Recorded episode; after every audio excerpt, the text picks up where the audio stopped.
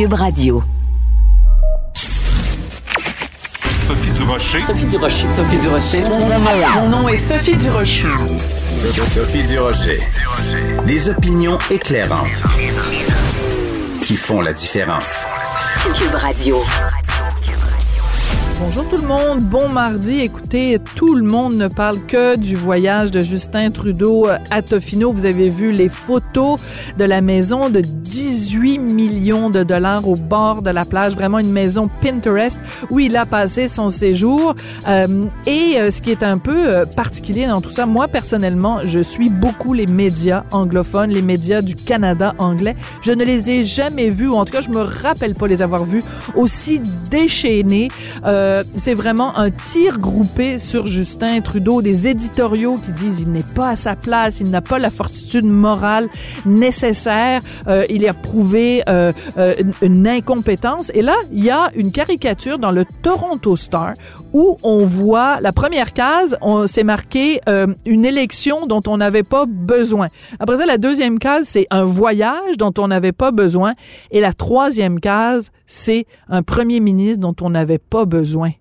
Ouch! Ça fait vraiment très mal, je vous le dis. Les, les euh, médias du Canada anglais sont absolument déchaînés.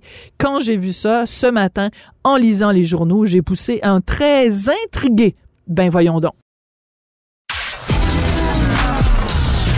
De la culture aux affaires publiques. Vous écoutez Sophie Durocher. Cube Radio.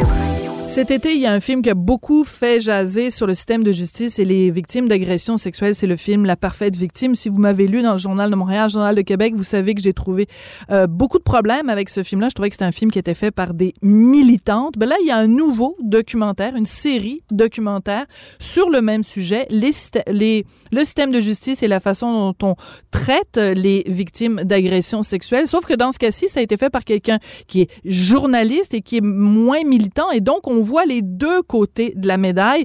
Ce documentaire, donc, est réalisé par Léa Clermont-Dion, réalisatrice à Ruel Film. Elle est autrice, elle est aussi bientôt post-doctorante. Bref, Léa Clermont-Dion, bonjour. Bonjour Sophie.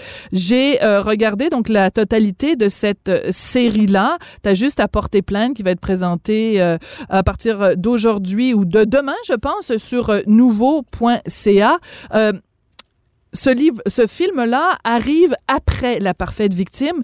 Dans quelle mesure, Léa, euh, t'as voulu te distancier de cet autre documentaire sur le même sujet? Ben, en fait, c'est important pour moi de donner, en fait, vraiment la voix à deux perspectives qui peuvent se confronter parfois. Euh, j'avais le goût aussi de laisser parler les victimes. J'avais pas une thèse préétablie en faisant ce documentaire-là. J'arrivais vraiment là avec euh, mes oreilles grandes ouvertes et finalement, euh, j'ai l'impression que euh, c'est quand même assez équilibré comme perspective. Il y a des, des, victimes qui ont eu des bonnes expériences, il y en a d'autres qui ont eu des moins bonnes expériences. Puis effectivement, notre, ben, mon objectif était de concevoir comment est-ce qu'on pouvait améliorer le système de justice, euh, mais c'est pas juste en attaquant là, en bloc qu'on va, je pense, améliorer les choses. Oui. Alors, c'est très important de mentionner, Léa, parce qu'on t'a vu beaucoup euh, dans les médias, donc on sait que tu as porté plainte euh, contre ton agresseur. Il y a eu un procès, il a été trouvé euh, coupable. Et, euh, bon, maintenant, la cause va être en appel. C'était important aussi de raconter, toi, toutes les étapes pour qu'on puisse t'accompagner dans cette démarche-là. Oui, Sophie, je trouvais ça important parce que ça aurait été ridicule de ma part de ne pas parler de cette les médias en ont parlé maintes et maintes fois. Et là, c'est un petit peu une reprise de parole pour moi. Euh, il y a des faits d'intérêt public que j'ai, qui, qui, ont été soulevés lors du procès. Euh, et, et, je trouvais ça un peu désincarné de pas aborder la question, surtout que je demande aux victimes de se commettre et de parler. Donc, c'était une responsabilité pour moi de parler, même si, bon, euh, je veux pas non plus mettre trop de projecteurs sur mon parcours. Euh, sauf que ça amène quelque chose, ça amène des émotions, puis je pense que euh, le documentaire peut faire ressentir des choses qu'on retrouve pas, par exemple, nécessairement quand on écrit un article de journal. Donc, euh, le fait de m'avoir suivi lors du procès, je pense que ça humanise un peu ce, qui est vécu. Même si je veux pas dire que ce que j'ai vécu, euh, c'est tout le monde qui va le vivre de cette façon-là. Je pense pas que ça soit toutes les victimes qui soient contre-interrogées pendant deux jours et demi. Là, c'est pas ça la moyenne. Euh, mais voilà. Oui, mais c'est important quand même parce que justement, on voit toute la gamme des émotions par lesquelles tu passes. Euh, pendant des années, tu n'as pas parlé de ce qui t'était arrivé. Bon, tu en as parlé à un ami puis à ta mère, mais pendant des années, tu n'en as pas parlé.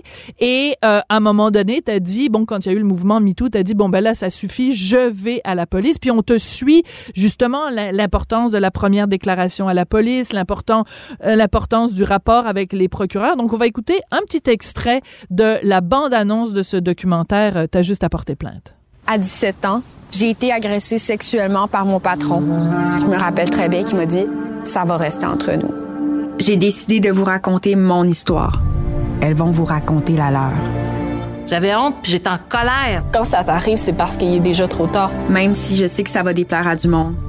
Alors, quand tu dis euh, que ton, ton, ton agresseur t'a dit ça va rester entre nous, ça, c'est pas mal le modus operandi de la plupart des prédateurs puis des agresseurs, ça?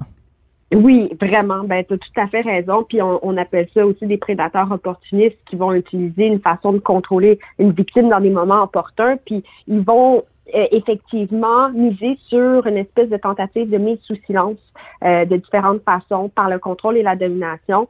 Euh, moi, c'est ce que j'ai vécu avec cette personne-là, puis c'est allé jusqu'à aussi l'épisode avec Lise Payette. Pour moi, c'est aussi un contrôle et une tentative de mettre sous silence une victime, encore une fois. et il y a un système derrière ces individus-là là, concernant mon histoire, c'est certain que cette personne-là avait certains privilèges, avait un certain pouvoir. Donc, euh, euh, c'est ça aussi qui est un peu dérangeant, c'est quand on constate que, ah, ben, coudon, il y avait aussi des gens qui corroboraient cette version-là, puis ça, c'est dommage. Puis là, je te parle franchement, dans toute honnêteté, moi, je l'ai ressenti comme ça. Oui, mais tout le passage sur Lise c'est important. Je vais essayer de le résumer très, très, très euh, brièvement. C'est que donc, euh, quand tu laisses entendre qui est ton agresseur, tu reçois un appel de Lise Payette qui dit « il faut qu'on se parle ». Et elle connaît ce, ce gars-là, euh, Michel Venn, et elle te dit « ben finalement, faudrait pas que la famille de ce monsieur-là paye le prix de ses niaiseries. Moi, là, euh, cette, ce passage-là du documentaire, euh, Léa, j'étais chez moi, j'avais juste envie de prendre des tomates et de la jeter sur mon écran. Je me disais, comment cette femme-là, qui a été la première ministre de la condition féministe au Québec, de la condition féminine, qui est une féministe qui a, qui a été si importante, comment elle peut euh, résumer une agression sexuelle en disant des niaiseries? C'est extrêmement choquant comme mot comme vocabulaire. Ah, je, suis d'accord avec toi. Puis tu sais, ce que j'ai aussi trouvé choquant, c'est lors du procès, en fait, Michel Venn nous annonce et nous explique que c'est sous euh, le conseil de Jean Lamarre, qui est un ex, l'ex-président du CA du Devoir, euh, c'est pour cette raison-là qu'il est allé voir les paillettes parce que son, son ami lui avait dit, ben écoute, on va la voir, puis comme ça, tu vas pouvoir laver ta réputation et obtenir le poste de direction du journal Le Devoir. Alors, moi, je t'en parle parce que tout ça est public et c'est l'accusé lui-même qui a dit ça lors du procès. Donc, quand on parle d'un système qui met sous silence, ça aussi, c'est révoltant. Alors, écoute, j'en parle, j'ai des frissons. Oui, parce que oui, mais c'est parce que c'est important parce que tu sais on peut dire bon ben tu sais euh, c'est le patriarcat, c'est le boys club puis tout ça. Ben Lise Payette c'est une femme et elle a contribué activement à essayer de faire taire une autre femme. Je trouve que c'est important. Puis, tu sais, comme féministe, t'aurais pu hein. choisir, toi, Léa, de dire, bon, ben là, je vais pas mettre euh, Lise Payette sur la sellette parce que, tu sais, je veux dire, faut préserver cette image-là que les, tu sais, c'est le méchant patriarcat. Ben non, quand on est une vraie féministe, il faut aussi qu'on dénonce les femmes qui ont des comportements dégueulasses. Et je veux te lever ah, mon chapeau, mon chapeau là-dessus. J'ai une question pour toi, euh, Léa. Bon, écoute, à un moment donné, au début, au tout début, tu dis, comme une fille sur quatre, comme, euh, comme quatre filles sur dix, j'ai été agressée euh, sexuellement. Il sort d'où ce chiffre-là de 4 sur 10? Ça me paraît énorme. Ça voudrait dire que 40% des femmes ont été agressées sexuellement à un moment donné dans leur vie? Ben, c'est que en fait, dans les agressions sexuelles, on, parle d'attouchement, on parle de euh, donc attouchement sexuel, c'est pas juste comme le viol, c'est pas juste l'agression complète. Euh, c'est beaucoup. Puis tu sais, moi, je, quand, quand je, je, me disais, ah, je vais parler à Sophie, tu sais, j'étais sûre que tu allais me dire, ben, écoute, il n'y a, a, pas de gars dans le documentaire, comment se fait-il? Et euh, je, te, je, te, dis ça parce que moi-même, tu sais, j'y ai réfléchi et tout. Je voulais avoir des hommes victimes parce qu'il y a aussi des hommes victimes. Puis malheureusement, écoute, la veille de, du tournage, on avait quelqu'un, puis ça, ça, ça s'est annulé. La personne n'a pas pu. Mais euh, écoute, oui, c'est un, un, chiffre qui paraît gros parce qu'il y a, y, a, y a beaucoup de crimes sexuels qui sont englobés dans cette statistique là, Sophie. Euh, D'accord. Donc, il aurait peut-être fallu, euh, c'est important, les mots sont importants, il aurait peut-être fallu que tu dises, euh, ben, comme quatre filles sur dix, j'ai, euh, tu sais, parce que c'est sûr que si on sort avec le chiffre de dire, ben, quatre femmes sur dix sont agressées sexuellement, mais que ça va en fait des attouchements jusqu'à euh, un, un, viol dans une ruelle avec pénétration et tout ça, il y a, y a comme un éventail. Donc, il faudrait peut-être mettre en effet ce chiffre-là. Le fait qu'il n'y ait pas d'hommes, écoute, oui, c'est sûr que c'est important de mentionner qu'il y a euh, des, des, hommes. On le voit de toute façon avec les euh, les euh, l'Église catholique. tu sais, il y a des, beaucoup d'entraîneurs sportifs, donc il y a beaucoup d'hommes victimes. Mm-hmm. Mais écoute, je, je pense que c'est ton, ton ton documentaire se tient tout à fait sans ça. Écoute, c'est amusant de faire une comparaison entre ton documentaire et celui de Parfaite victime parce que dans Parfaite victime, Monique Néron et Émilie Perrault à un moment donné mettent en scène différentes personnes qui essayent d'expliquer ce qu'est le doute raisonnable, puis personne n'est vraiment capable. Et ces gens-là sont ridiculisés. Et toi, dans ton documentaire, il y a un juge euh, qui explique extrêmement bien et de façon tout à fait claire ce qu'est le doute raisonnable. J'avais envie d'applaudir. Merci Léa d'avoir remis les pendules à l'heure. Ben, pas trouvé ça si compliqué. Euh, ben là, quelqu'un qui expliquait le hors de tout doute ben raisonnable, c'est quand même le fondement de notre droit là. C'est comme la présomption d'innocence. Oui. Ben, je dois t'avouer que ça a été un gros combat là pour moi de trouver ça. Mais bon. euh, mais j'ai, écoute, j'ai pas vu la parfaite victime parce que euh, j'étais dans le jus là, avec euh, notre documentaire, puis on voulait pas le regarder parce qu'on voulait rester euh, focus. Là, parce que je l'ai fait en fait avec mon chum. Hein, oui, oui. Ce documentaire là, Gianluca de la Montagna, faut que je, je le dise là parce que c'est pas juste mon projet. Euh, alors, écoute, euh, toute la, la, question de, évidemment, est-ce qu'il faut avoir un tribunal spécialisé? De toute façon, le ministre a tranché, euh, Jolin Barrette, il va en effet y avoir des tribunaux euh, spécialisés. Euh, un des points qui est beaucoup soulevé, et Annick Charrette, donc, qui était la plaignante dans l'affaire Roson, elle dit, elle, que pendant son procès, ça a été le festival des mythes et stéréotypes. Mais je pense que ça aurait été important aussi de mentionner que dans ce dossier, dossier-là, à chaque fois qu'il y avait euh, des éléments d'avocats de, la défense qui euh, utilisaient des mythes ou des stéréotypes, euh, la, la, juge s'opposait ou les procureurs s'opposaient. Et quand la juge a rendu sa décision, non seulement elle a dit qu'elle avait cru à Nick Charette, mais elle n'a retenu aucun des mythes et stéréotypes de la défense. Est-ce que tu penses pas que ça aurait été important de le mentionner dans le documentaire? Oui, je pense que ça aurait été important. On aurait dû t'engager comme conseillère à la scénarisation. Mais pour vrai, c'est drôle que tu soulignes cet élément-là parce que moi-même, j'étais comme, oh, il me semble qu'il faut balancer ça. J'ai essayé dans le documentaire à chaque fois d'essayer de nuancer, d'amener un contre-discours. Puis, tu sais, c'est vraiment la parole des fois de l'un. Puis, des fois, c'est une perception. Puis, c'est vrai que la, que la, la juge avait bien spécifié que c'était qu'il y avait eu des rapages. Euh, mais en même temps, on voulait comme que, que Annick s'exprime puis exprime la colère qu'elle avait eue en entendant le fait que qu'on la traite de fille délurée. C'est quand même euh, particulier. Mais fort heureusement, écoute, avec le projet de loi du ministre Jolin Barrette, on parle, oui, de la création des tribunaux euh, spécialisés euh, pour les, les violences sexuelles et conjugales, mais on parle aussi de la formation des juges. Donc, il y aura potentiellement euh, vraiment de la formation le continue avec les juges qui pourront être au fait de ces mythes et stéréotypes-là. Puis on entend bien qu'avec le cas d'Annick Charrette, il y a eu euh, il y a eu quand même cette euh, il y a eu ce, ce, commentaire de la juge, donc pour rectifier les faits, euh, mais c'est sûr que ça fait mal d'entendre ça en cours, qu'on est une fille délurée. En tout cas, j'ose imaginer que ça doit être difficile pour elle. Mais on aurait, on aurait certainement dû balancer ça, je suis d'accord avec toi. Bon, ben écoute, on va être super d'accord aujourd'hui. Quand on fait un documentaire sur le système de justice puis qu'on parle euh, des plaintes, j'imagine qu'on a toujours cette inquiétude-là de se dire est-ce que après avoir regardé mon, mon documentaire ou ma série documentaire, est-ce que une plaignante, est-ce que quelqu'un qui a été victime de viol, est-ce que je vais l'encourager ou la décourager d'aller porter plainte à la police? Qu'est-ce que tu penses qu'elle va penser une, une, une victime après avoir regardé ta série?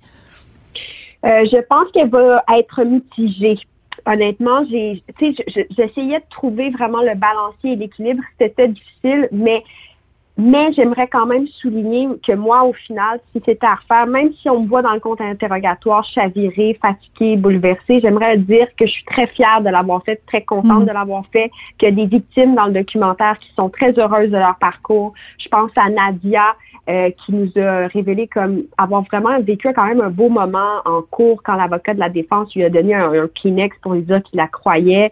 Marie Cadet même, qui était dans le documentaire, a dit qu'elle avait vécu une belle expérience malgré tout. Alice, un autre témoignage lumineux. Euh, et je vous le dis, ça peut être réparateur un processus judiciaire. Puis il y a des des solutions concrètes là, qui ont été adoptées ces derniers temps. Là. Le ministre Jolin Barrette a vraiment fait bouger des trucs. Là. Le fait d'être accompagné avec un, un, un avocat, d'avoir quatre heures avec l'avocat, tu as reçu cette semaine Sophie Gagnon, oui. c'est un point positif. Qu'un tribunal spécialisé pour les violences sexuelles, c'est positif. Puis moi, personnellement, mon expérience avec le procureur Maître Bérubé, puis les enquêteurs, elle a été fantastique. Ça oui un lien de confiance avec avec euh, des intervenants. Donc, il faut pas se décourager. C'est sûr que c'est pas une partie de plaisir, que ça guérit pas tout, mais ça peut être une solution. Euh, ça ne guérit pas tout, puis il faut le rappeler quand même, le procès est là pour rendre justice. Le procès n'est pas là pour servir de thérapie guérir. pour euh, pour euh, pour euh, une victime ou pour une pour une plaignante. Écoute, euh, moi j'ai j'ai j'ai appris beaucoup de choses. J'ai beaucoup apprécié ton souci justement de montrer pas juste des gens qui avaient une expérience négative, mais je pense entre autres à cette jeune fille qui dit qui qui a été victime d'agression sexuelle. Elle avait seulement 14 ans et qui a raconté à quel point elle avait été bien accueillie par les policiers, à quel point ça l'avait surprise. Donc, tous ces messages-là euh, sont importants aussi pour euh, quand on parle de confiance dans le système de justice, parce que si personne porte plainte, ben, ces gens-là vont continuer à agresser. Puis il y a une seule façon de s'assurer que les gens sont trouvés coupables puis s'en vont en prison, c'est de porter plainte. Sinon, si on reste tous chez nous, il se passera rien. Léa Clermont-Dion. Ben, exactement. Ouais. Au final, c'est ça qu'on veut. Hein? On veut que ça finisse par, ah, euh, oui. par, euh, par des accusations puis que les, les, les salauds se retrouvent en prison. Euh, Léa Clermont-Dion, tu es réalisatrice, autrice, bientôt donc post-doctorante. Écoute, vraiment, t'arrêtes pas. En plus, deux bébés à travers tout ça, que t'as l'aide. En tout cas, t'es formidable. Ah, je te dirais que c'est les deux bébés là, qui, qui m'occupent le plus. Tout le monde me dit, écoute, j'ai trouvé ça dur le procès. Je suis comme, non, là, c'est les nuits. Les nuits de mes bébés. Ouais. Ça, c'est rare. ouais.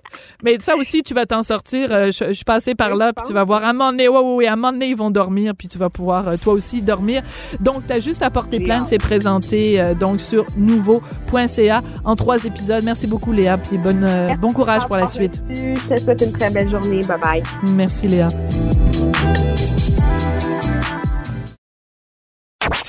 Sophie Durocher. Une femme distinguée qui distingue le vrai du faux. Vous écoutez Sophie Durocher.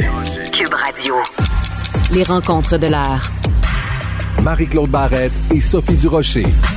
La rencontre Barrette du Rocher.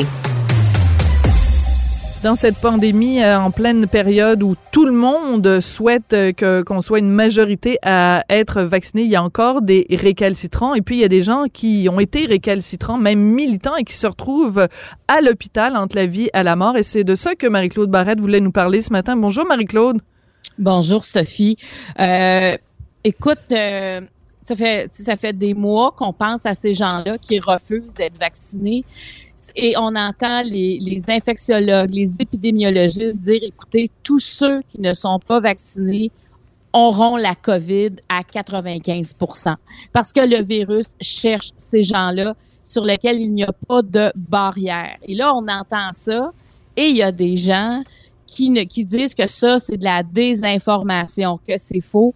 Et il y en a qui payent cher le prix de croire en, en, cette désinformation, de croire à toutes sortes de théories.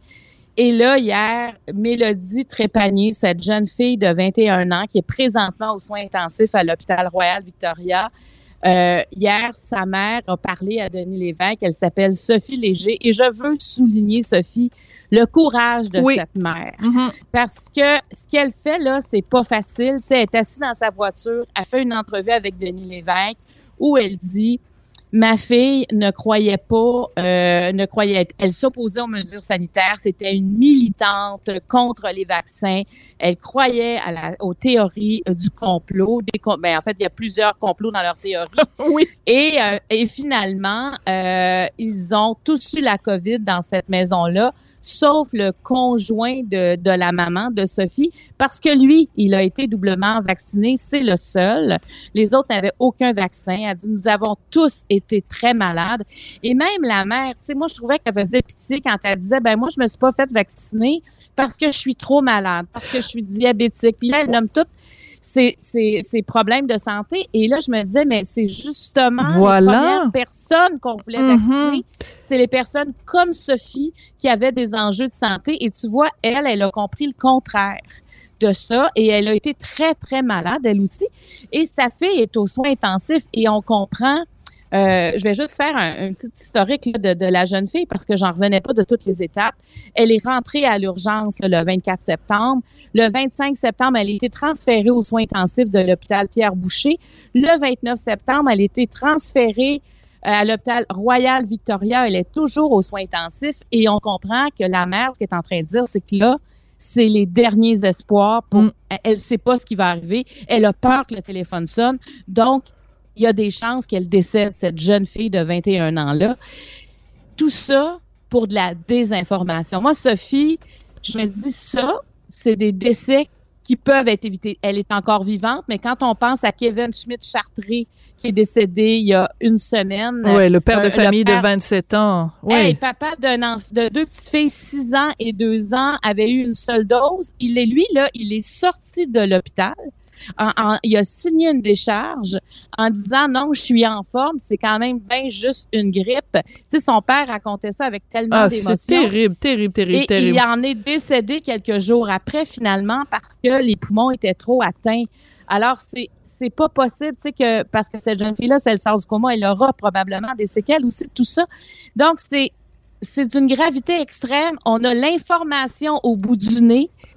Et malgré ça, on n'y croit pas. Alors là, la maman, Sophie, elle dit, mais là, il faut se faire vacciner. On va C'est ce écouter qu'elle dit d'ailleurs. aussi à oui. sa famille, mais ça n'a pas de sens, Sophie. Moi, je suis...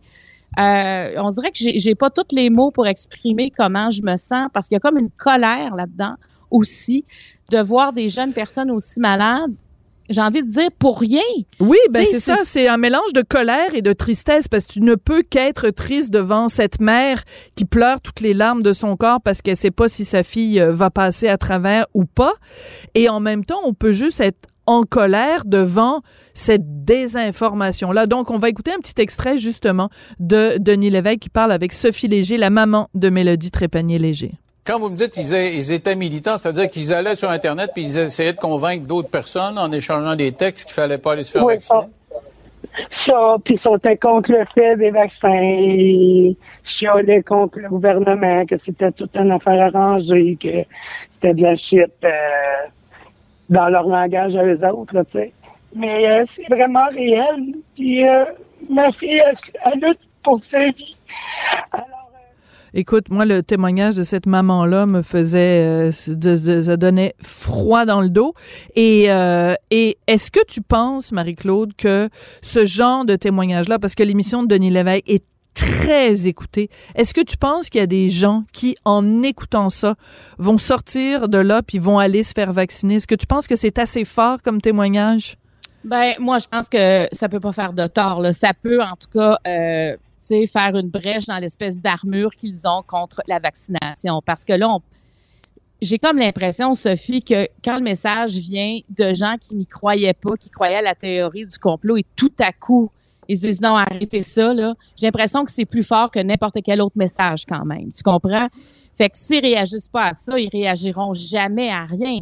Parce que là, c'est des gens comme eux. Tu sais, c'est une jeune fille qui n'y croyait pas et pourtant, elle est présentement entre la vie et la mort. Et la mère dit, on a été malade, là. Quand ils ont tous eu la, est encore dans les effets secondaires de la COVID. Mhm. Ils viennent d'avoir la COVID. Tu sais, quand elle dit euh, on avait, on n'a plus d'odorat, on a toussé en sueur la nuit, des grosses difficultés respiratoires, ça n'a rien à voir avec la grippe. On a été malade. Oui, puis ce qui est particulier, c'est que Denis Lévesque lui demande bon, euh, vous allez donc de, vous avez décidé de vous faire vacciner, puis on le sait, tu peux pas te faire vacciner. Euh, il faut que tu attendes un certain temps quand même après les symptômes de la COVID avant de te faire vacciner pour ta première dose. Et donc, elle voudrait bien se faire vacciner genre euh, demain matin ou tout de suite, mais elle peut même pas parce qu'elle est encore prise avec les symptômes euh, de, de, de la COVID. C'est énorme. J'espère en effet que euh, ce genre de, de comportement-là ou ce genre de témoignage-là, ça peut faire changer d'idée. Puis en même temps, c'est parce que c'est pas rien, c'est pas juste quelqu'un qui niait, c'est pas juste quelqu'un qui disait je vais attendre d'avoir un vaccin, c'est quelqu'un qui militait. Et c'est ce côté-là peut-être qui va réussir à convaincre les gens. C'est que c'était quelqu'un qui allait sur les médias sociaux, qui essayait de convaincre ses amis, son entourage de ne pas se faire vacciner. Fait que c'est encore plus fort.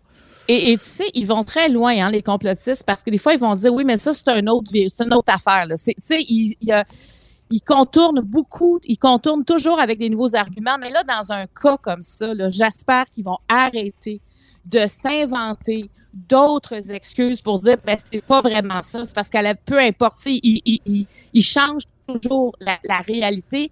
Là, il faut qu'il arrête de distorsionner parce que c'est des gens qui tombent gravement malades, il y en a qui en meurent. Et là, on parle de jeunes personnes. Kevin avait 27 ans.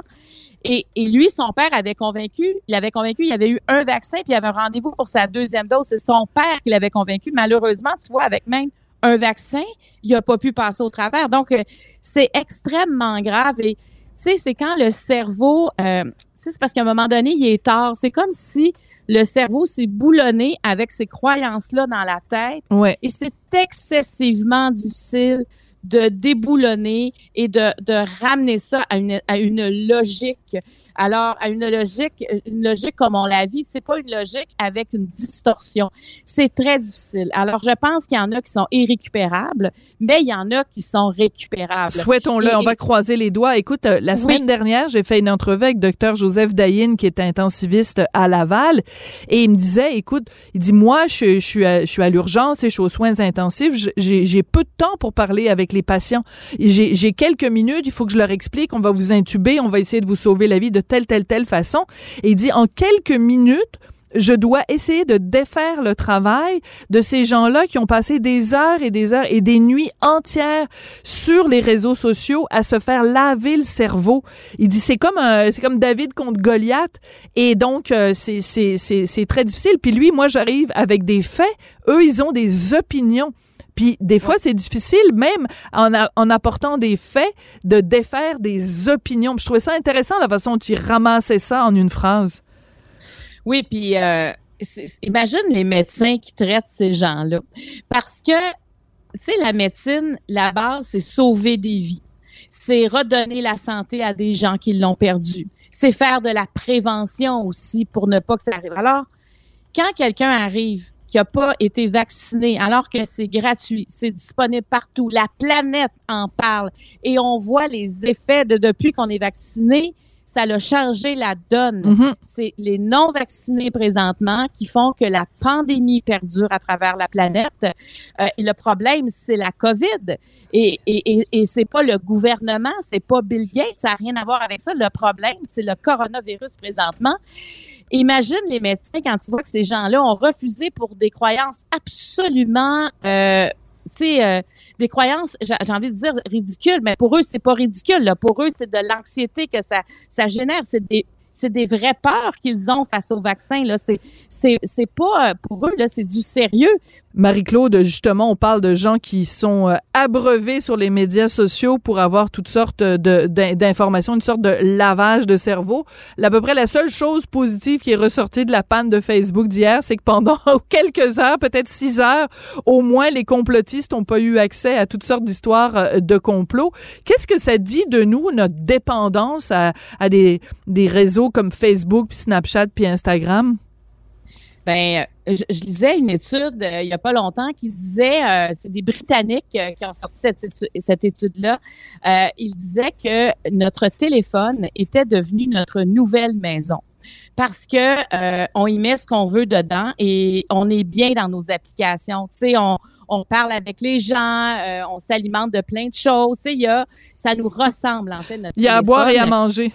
Exactement. C'est-à-dire qu'on a toujours, là, je parle du téléphone, mais le téléphone, on comprend qu'on l'a pas pour faire des appels. là. Tu sais, on l'a parce qu'on a des applications dans notre téléphone. Et quand on parle, entre autres, de Facebook, Instagram, WhatsApp, ce sont euh, et Messenger, ce sont les applications qui n'ont pas fonctionné pendant sept heures hier partout sur la planète. Bien, on a des notifications. Et ça, c'est fascinant parce que les notifications viennent chercher de quoi dans notre cerveau que dès qu'on a un, petit son, euh, on veut aller voir notre téléphone. Alors, pour bien du monde hier, il y avait beaucoup moins de notifications. Alors, je suis sûre que tout le monde a remarqué un changement parce que ça nous garde en état d'alerte, hein, ces notifications-là. Moi, hier, ben moi, je les ai enlevées. Moi, je- hier, on a parlé du documentaire Social Dilemma. Oui. Moi, ça a vraiment changé mes habitudes. Là, c'est sûr que je sais plus c'est quand les dates d'anniversaire de mes amis parce que je trouvais que c'est l'avantage sur Facebook.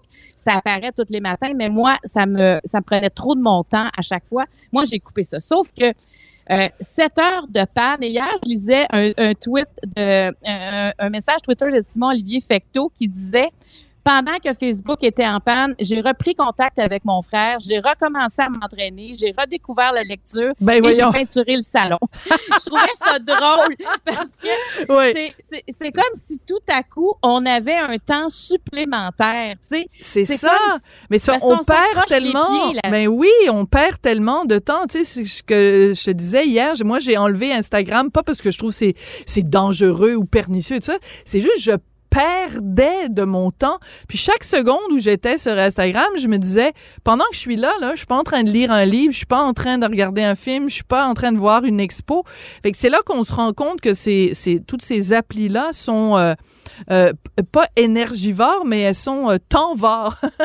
Ben, Ça- absolument. Mais, mais Facebook, là, Sophie, c'est l'application qui suscite le plus, le plus d'engagement. Donc, euh, et, c'est là qu'on s'en rend pas compte. Mais quand on l'a pas pendant sept heures, je pense que tout le monde a survécu à ça. Donc, on, se rend compte qu'on peut vivre sans avoir des nouvelles de ses amis en temps direct. Après ça, on a des nouvelles. Ah, là, sur notre fil d'actualité, tout d'un coup, il y a une publicité. On clique sur la publicité. Ah, tiens, on vient de s'acheter quelque chose. C'est parce que hier, il y a beaucoup, euh, ce que je disais sur le plan économique, là, moi, j'en revenais pas de tout l'impact économique de, ces réseaux sociaux-là qui s'absentent pendant sept heures parce que il y a beaucoup d'en- d'entreprises qui mettent de la publicité et ils ont vu hier les ventes se réduire considérablement parce que personne n'avait accès, donc personne cliquait sur leur fameuse publicité qu'ils vendent. Qui, quand ils nous vendent, c'est ce qu'ils vendent euh, aux gens, notre profil. Et euh, même les actions de la bourse ont chuté de 4,9% en une journée pour Facebook. Écoute, c'est une perte de 7,4 7,4 milliards de dollars en canadien. Tout ça pour 7 heures de panne. Moi, je n'en reviens pas, Sophie, du, du, pouvoir économique de ces réseaux sociaux-là, du pouvoir qu'ils ont sur nous, de cet engagement qu'ils nous prennent. Et, et je pense que d'avoir une panne comme ça a peut-être fait prendre conscience à des personnes parce que moi, j'en, j'en- hier, je parlais avec des amis qui me disaient, mais j'arrête pas d'aller voir si c'est recommencé. J'arrête pas d'aller voir si la panne est terminée. Écoute, il y en a qui ont fermé leur téléphone, qui l'ont réouvert, qui ont enlevé l'application, qui ont remis l'application parce qu'ils pensaient que c'était eux le problème. Voilà. Mais sais, il y a- tu sais, il y avait comme une... Ça se peut pas. là, Il y a comme une panique. Facebook. Mais, Oui. mais tu vois, dans le documentaire, de, de, dans, dans le reportage de 60 Minutes avec euh, la dame qui a, qui a été une lanceuse d'alerte, elle disait que ce qui engage le plus les gens sur Facebook, c'est de la colère. C'est le sentiment qui est le plus euh, virulent, c'est le, le sentiment qui est le plus engagé. La seule chose de positive, puis on va se terminer, on va se quitter là-dessus, c'est que peut-être que pendant sept heures, hier, la population au complet a peut-être été moins en colère et peut-être que ça a fait du bien à tout le monde de- d'être un peu plus zen puis un un peu plus namasté. C'est à peu près la seule chose positive qu'on peut trouver là-dedans. Euh, Marie-Claude, toi, je sais que tu es toujours pas mal namasté, fait que je pense que ça. Euh, j'essaie d'être namasté parce que je gère ma colère. Non, non, ça va bien. je vais t'acheter, il y a un t-shirt euh, que je vois passer des fois, je vois des filles qui font du yoga avec ce t-shirt-là, c'est marqué Namasté Calis. Mais euh, on va s'en acheter un toutes les deux. Hey, merci beaucoup Marie-Claude. Merci. À demain Marie-Claude. À demain.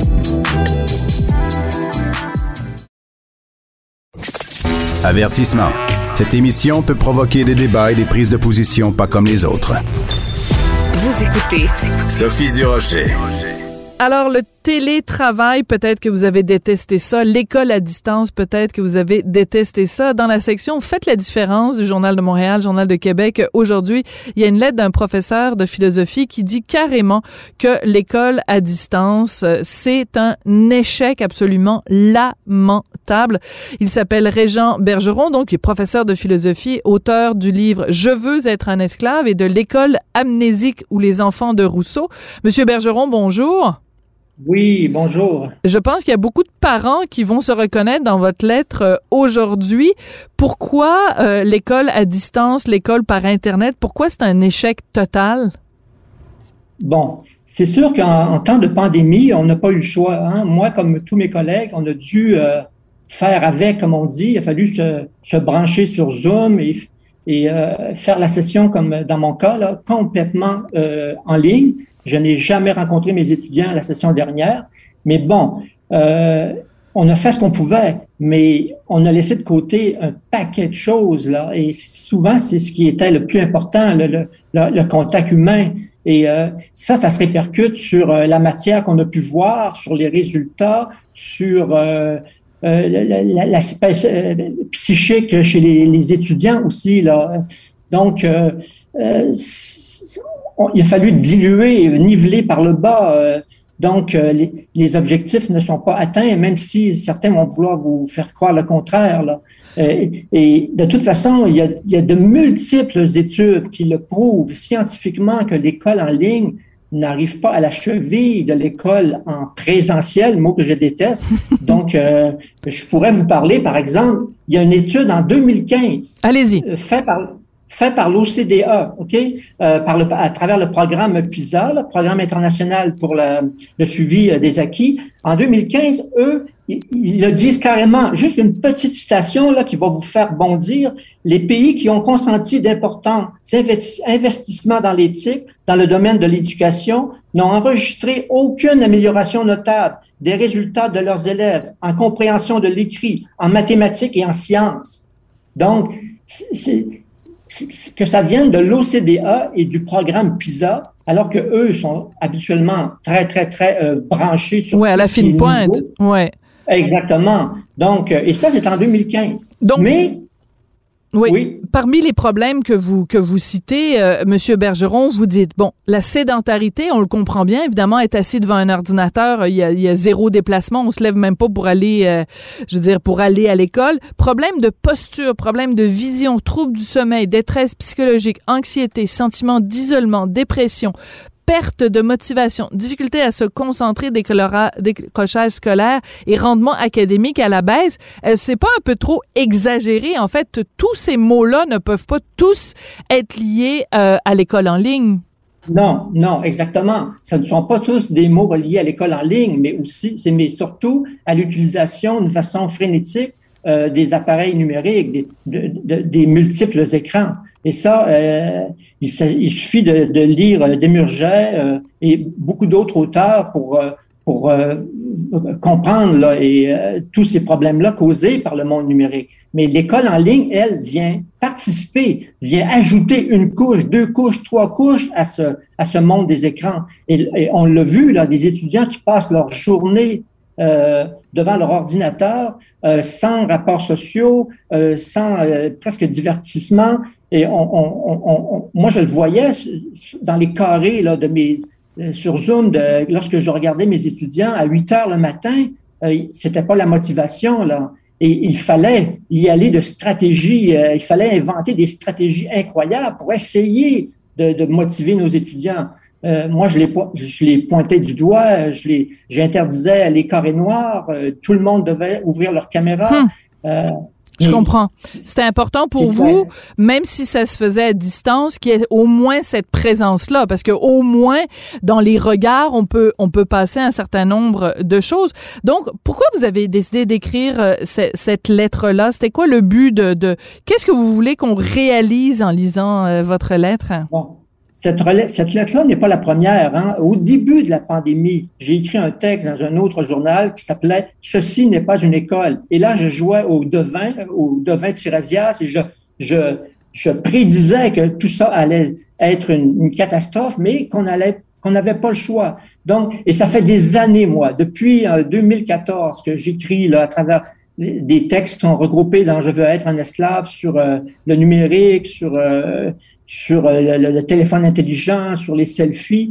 Donc, le texte que j'ai fait apparaître ce, matin n'est qu'un texte de plus pour, pour, taper encore et encore sur le même clou parce que je suis presque le seul à le faire dans le monde de l'enseignement. Regardez les collègues à l'université de, de, de, de l'Université de Montréal qui, euh, qui demandent d'avoir le droit de, de choisir euh, la forme qui, de, de, de, cours qui leur plaise, soit en présence, soit en ligne, en modal ou en comodal. Là, moi, je me dis, là, c'est le monde à l'envers. Lorsqu'on a, on est rendu que les enseignants eux-mêmes euh, participe de ce mouvement-là, suicidaire à mon point de vue. Là, c'est comme je le dis dans le texte, Houston, on a un sérieux problème sur les épaules. Mais quand vous dites suicidaire, vous voulez dire quoi? Que c'est tellement néfaste et c'est tellement pas efficace que c'est comme se tirer dans le pied? Oui, quand je dis suicidaire, bon, dans ce contexte-là, je disais surtout euh, par rapport à la profession d'enseignant. Euh, c'est comme si les enseignants euh, se tiraient dans le pied, comme vous dites parce que ça va à l'encontre même de, de, la profession, d'un rapport d'un professeur avec ses étudiants, avec une dynamique humaine qui s'installe, une dynamique, comme je le dis dans le texte, empathique, physique et intellectuelle, parce que et, étant donné qu'on donne nos cours d'une façon orale, on n'est pas et, et que l'oral et l'écrit ont beaucoup d'importance, on est porté à oublier l'importance du corps dans une salle de cours, l'importance des regards, l'importance euh, des, des, mimiques, des, euh, des conversations qui peuvent surgir. C'est ce que c'est à ça que je réfère dans mon texte lorsque je parle du corps, le fait qu'on a des organes, des sens, une épiderme. Et lorsqu'on se retrouve devant l'école euh, numérique euh, en ligne, bien, c'est toutes ces strates-là de l'être humain qui sont mises de côté. Et c'est ça qu'on oublie souvent. Là. Tout ce qu'on a, c'est des pixels hein, euh, pour, avec lesquels on a une image des étudiants qui, qui sont à l'autre bout et du son. Et tout le reste est sacrifié. Et c'est ça qu'on c'est ça qu'on est porté à oublier. Le langage, c'est plus que le langage parlé, le langage écrit, c'est aussi euh, tout ce qui passe par le corps. Ouais. C'est ça que les, émotions, les, les sentiments, euh, l'empathie, toutes ces, ces, ces caractéristiques-là. Et ça, ça passe pas à travers un écran. Euh, dans votre texte, vous allez encore plus loin. Vous dites que dans le fond, bon, des géants, Apple, Google, Microsoft, eux, ils veulent juste, ils veulent vendre des bébelles. Pour arriver à vendre leurs bébelles, euh, ils sont prêts à faire euh, toutes sortes de, à créer toutes sortes de mythes, puis à nous faire croire que c'est pareil. Mais, mais vous, ce que vous dites, c'est, ben, c'est pas à ces compagnies-là de dicter comment, comment on enseigne dans les classes. À la rigueur, des gens pourraient dire, bon, ben, il est un peu, euh, c'est quoi, êtes-vous en train de nous dire qu'il y a un vaste complot de Apple et Google pour euh, maîtriser le système d'éducation à travers le monde? Non, pas un complot. Ils veulent faire des affaires, tout simplement. Comme je le dis dans le texte, on vit dans un système capitaliste, c'est le moins pire des systèmes, peut-être, et eux, ils font, ils font leur travail. Mais sauf que ils finissent toujours par avoir une oreille attentive dans tous les gouvernements qui se succèdent, en leur promettant toutes sortes de révolutions. Mais ces révolutions-là sont ne donnent jamais les fruits, les fruits euh, promis. Rappelez-vous les fameux tableaux, tableaux blancs, là, ouais. euh, les millions qu'on a engouffrés. Euh, J'aimerais bien savoir qu'est-ce qui arrive avec ces tableaux blancs. Excellente question. C'est une excellente question que vous posez, en effet, parce que ça a coûté euh, beaucoup de sous, puis euh, on ne sait pas trop où on, en est rendu euh, avec tout ça. Monsieur Bergeron, il y a quelque chose dans votre équation, vous, vous en parlez un peu dans votre texte, mais je, je, peux euh, vous, vous le dire. Euh, moi, dans mon entourage, j'ai donc mon fils de 13 ans et demi et j'ai aussi deux jeunes étudiantes, une de 22 ans et une autre de 25 ans. Ils ont détesté l'enseignement à distance, mais détesté de chacune de leurs parts de peau. donc, pour les étudiants aussi, ça a été un calvaire de, de cet enseignement à distance. Absolument, c'est certain. On le voyait dans leurs yeux, dans leur, dans, leur teint, dans leur visage. Euh, mais sauf qu'ils ils, ils, suivaient les consignes. Ils ont détesté parce que c'est sûr que l'argument, bon, on sauve du temps, ça nous permet d'être moins sur la route, mais ça, c'est l'être humain qui est fait comme ça. Mais fondamentalement, les étudiants ont, ont bien compris que Aller au cégep, c'est aller dans un édifice, rencontrer des collègues, des étudiants, des amis, euh, se faire une vie sociale, euh, euh, parler avec les professeurs dans les corridors, soulever des questions en classe, participer à des cafés philosophiques. je suis content que vous me dites ça à propos de vos enfants parce que c'est ce que j'ai ressenti aussi. Mais sauf que les promoteurs de la, des, des technos, euh, euh, de la technologie euh, pédagogique, eux, vont vous dire le contraire. Regardez l'association EdTech qui ont fait paraître une lettre dans la presse le 1er octobre, le numérique québécois pour les élèves québécois. Quand on lit cette lettre-là, on dirait qu'on est dans un public reportage, hum. tellement que tout est beau et que l'avenir est, est, à construire encore. Et, et ces gens-là demandent même que le gouvernement modernise la loi sur l'instruction publique parce que c'est pas assez encore pour eux, là. Ils voient l'opportunité qui s'ouvre à, eux suite à la pandémie. Et là, une fois qu'ils ont le pied dans la porte, ils veulent, ils veulent pénétrer dans la pièce, dans l'école, Euh, donc en fait, vous voulez mhm. donc en fait vous voulez euh, tirer la sonnette d'alarme, c'est-à-dire qu'on n'avait pas le choix, hein, on n'avait vraiment pas le choix. Pandémie, euh, le moindre contact humain en personne était dangereux, donc on n'a pas eu le choix de se tourner vers ça. Là, ce que vous nous dites, c'est bon, maintenant que les gens sont vaccinés, maintenant qu'on peut retourner en classe, il faut pas revenir en arrière et il faut pas laisser cette technologie-là dénaturer ce qu'est l'enseignement. En gros, c'est ce que c'est ce que vous prônez. Ben, absolument, mais ça va être très difficile parce que les forces en présence là sont, sont c'est puissant. Il y a des lobbies là-dedans, il y a beaucoup d'argent, c'est des milliards de dollars. Et la pression sur les gouvernements, sur le ministère de l'Éducation, euh, et, aussi à travers la formation qu'ont eu les professeurs dans les nouvelles cohortes, ces gens-là ont été formatés là pour euh, ah oui, euh, ah je savais pas, mais aussi oui. pour euh, tout ce qui concerne les nouvelles technologies. Donc, ça va être très, très, très difficile. C'est pour ça qu'il faudrait un gouvernement qui a une volonté politique là, vraiment euh, forte là, pour euh, revenir aux, aux, bonnes, aux bonnes habitudes, si on peut dire. Bon, on va tous s'entendre, là, de toute façon, vous l'avez dit, présentiel, c'est laid. Puis il y a une façon très simple de dire ça, en personne. Oui. À distance, puis en personne. Je veux dire, je comprends pas pourquoi tout le monde continue à dire cette horrible expression de présentiel. Je veux dire, en personne, en chair et en os, face à face. Je veux dire, il y a 25 façons de le dire. Hein? On met, l'imagination au pouvoir. Mais on fait tout pour édulcorer les rapports humains, pour, se donner des arts de, high-tech. Euh, on préfère maintenant se parler en, chat, euh, s'envoyer des images que de, se rencontrer physiquement. Et l'école est en train de prendre ce mauvais pli également. C'est ça qui est dangereux. C'est-à-dire qu'en fait, ce serait formidable que justement, dans un monde qui est de plus en plus virtuel, que justement, l'école reste une petite bulle protectrice, une, bulle où justement, on n'est pas dans ce rapport-là qui est un rapport euh, technologique parce que justement, c'est essentiel à l'éducation. Mais ce que vous nous dites, vous allez beaucoup plus loin que là, c'est que vous, euh, que ça, c'est que vous dites, si le but de l'enseignement, c'est de transmettre des connaissances, des études ont prouvé que c'était pas une bonne façon de transmettre des connaissances. Ben, il y a plein d'études. Euh, je, demande aux, auditeurs d'aller sur Internet, connecter pour apprendre. Vous allez avoir un petit rapport de, de 25 pages qui est un résumé de l'étude euh, et c'est très clair.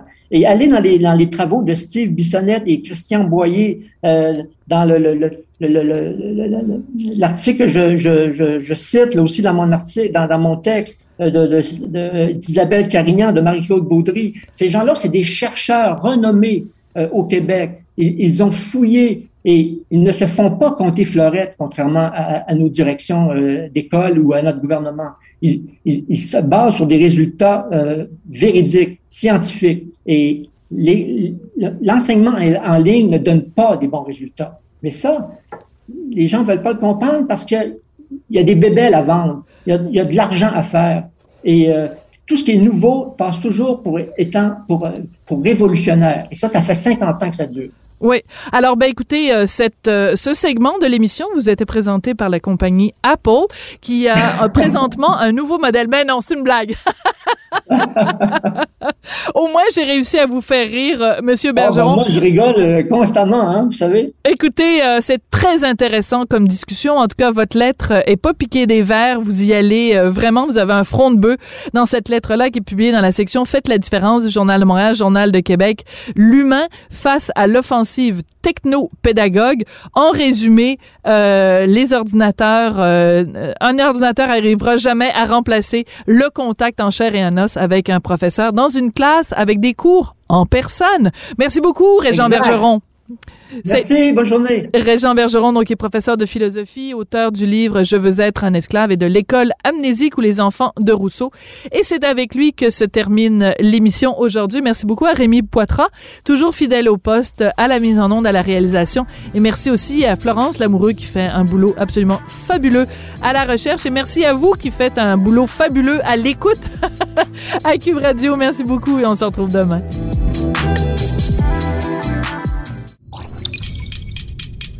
Cube Radio.